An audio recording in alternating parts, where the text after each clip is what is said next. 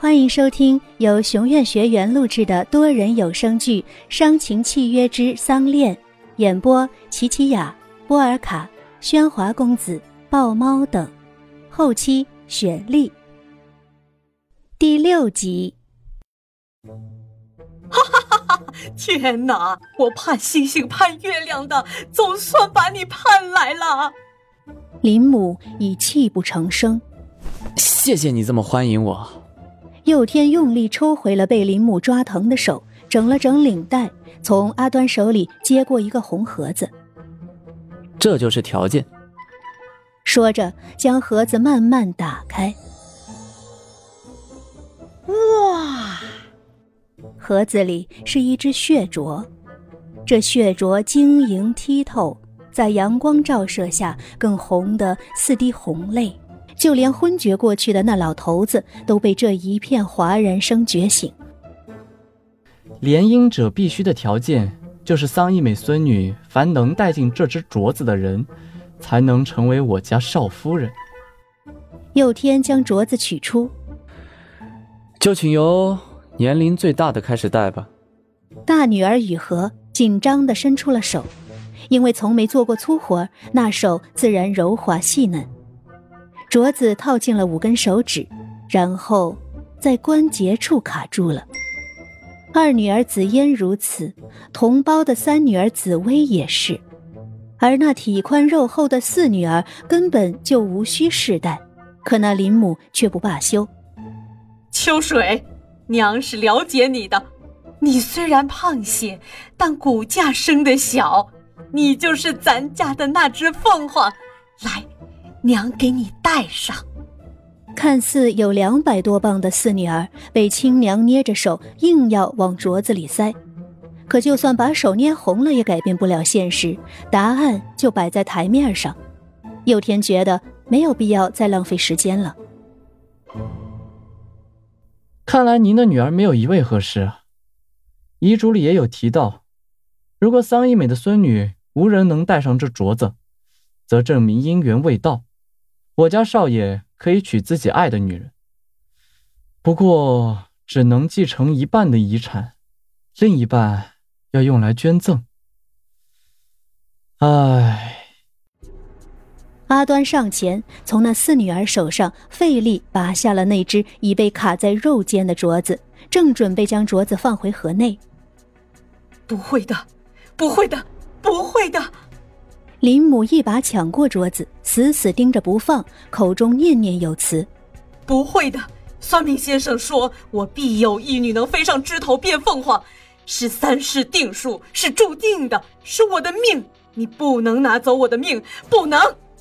林母全身抖得厉害，这副着魔的样子，连自家女儿看了都感到害怕。老婆子，别瞎还，快把桌子还人家，俺家就是农民命。做不起富贵梦，老婆子，把镯子给我。那丈夫上前正夺着那镯子，竟被妻子狠劲儿推倒在地。滚！我告诉你，林念龙，我跟你穷了一辈子，苦了一辈子，要不是我命中靠女儿得富贵，我绝不会跟你过这破日子。来，紫薇，把手拿来，你再戴戴。来，把手给娘，乖。林木失魂似的走进三女儿，眼睛里充满了血丝，那眼神吓得那三女儿赶忙躲到了大姐身后。娘，你别这样，你吓着妹妹们了。那镯子那么小，像是给孩子戴的，正常人若不缺指少骨的，根本不可能戴得进。娘，难道你要为了一双穿不进的玻璃鞋，要让女儿们切肉斩骨吗？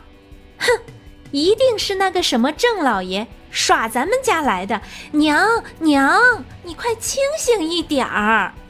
哎呀，缺纸少骨，对，缺纸少骨。这番话让这妇人似乎悟到了什么，眼神中又燃起了一丝希望。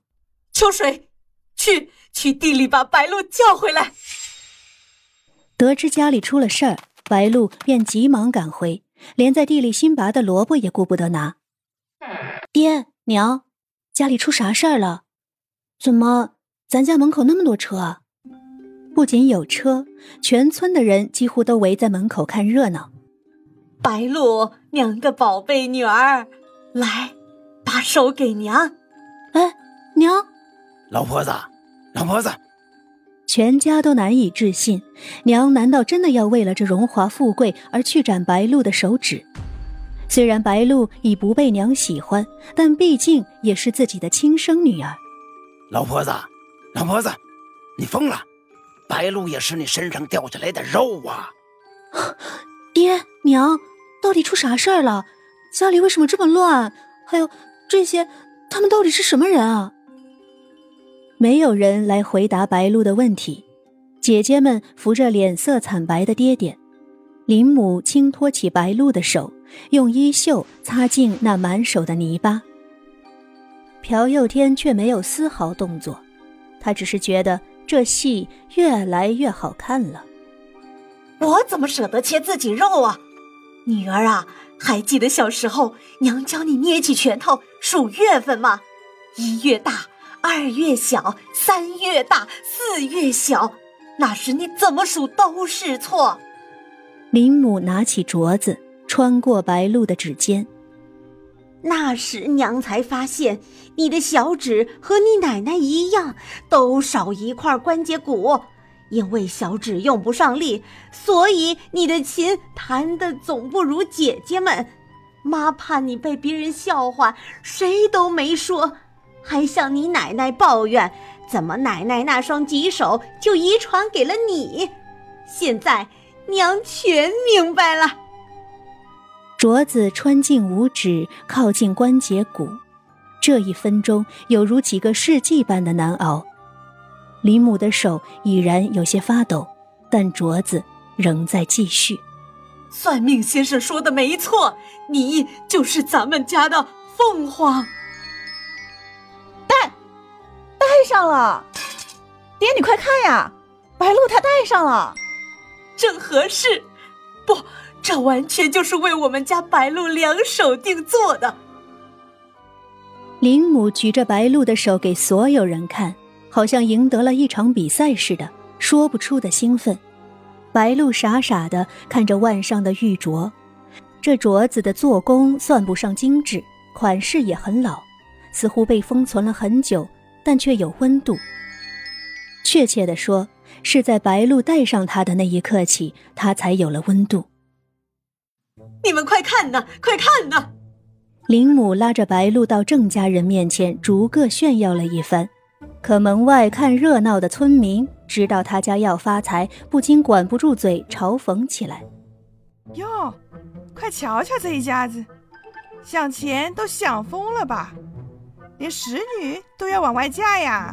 就是，这不是明摆着坑人家吗？本还喜极而泣的林母顿时黑了脸，立马抄出扫把，挥赶着门外这群多嘴的人：“滚！少在那儿眼红，见不得咱家发财是吧？滚！”门外的人虽然都被赶走了，但那话已被佑天听在耳里。请问“使女”是什么意思啊？我是林母。感谢大家的收听，记得订阅哦。